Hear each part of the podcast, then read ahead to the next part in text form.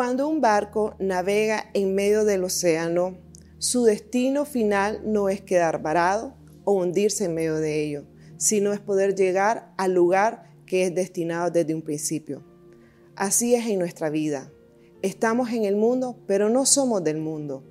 El Señor Jesús hizo una oración hacia sus discípulos que también habla nuestra vida al día de hoy.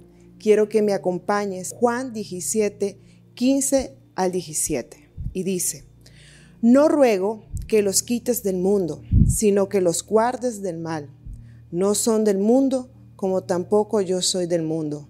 Santifícalos en tu verdad tu palabra es verdad. Aquí podemos tomar tres aspectos importantes. No somos del mundo, significa que el Señor Jesús no oró para que fuéramos removidos del mundo, sino más bien para que fuéramos guardados y protegidos para hacer la voluntad del Señor en nuestras vidas.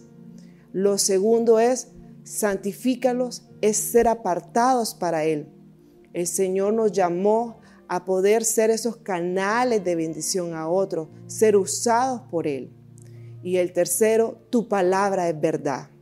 Esto significa que entre más leamos la palabra, la escuchemos, meditemos y principalmente la apliquemos en nuestra vida, vamos a vivir esa transformación, esa santidad en tener la claridad de lo que el Señor nos ha llamado a ser. Hoy yo te invito a que podamos ser ese reflejo de Cristo Jesús en nuestra vida, de lo que Él ha hecho en nosotros, en lo que continúa transformándonos y principalmente en llevar esas buenas nuevas de salvación a aquellas personas que lo necesitan. Que el Señor te bendiga.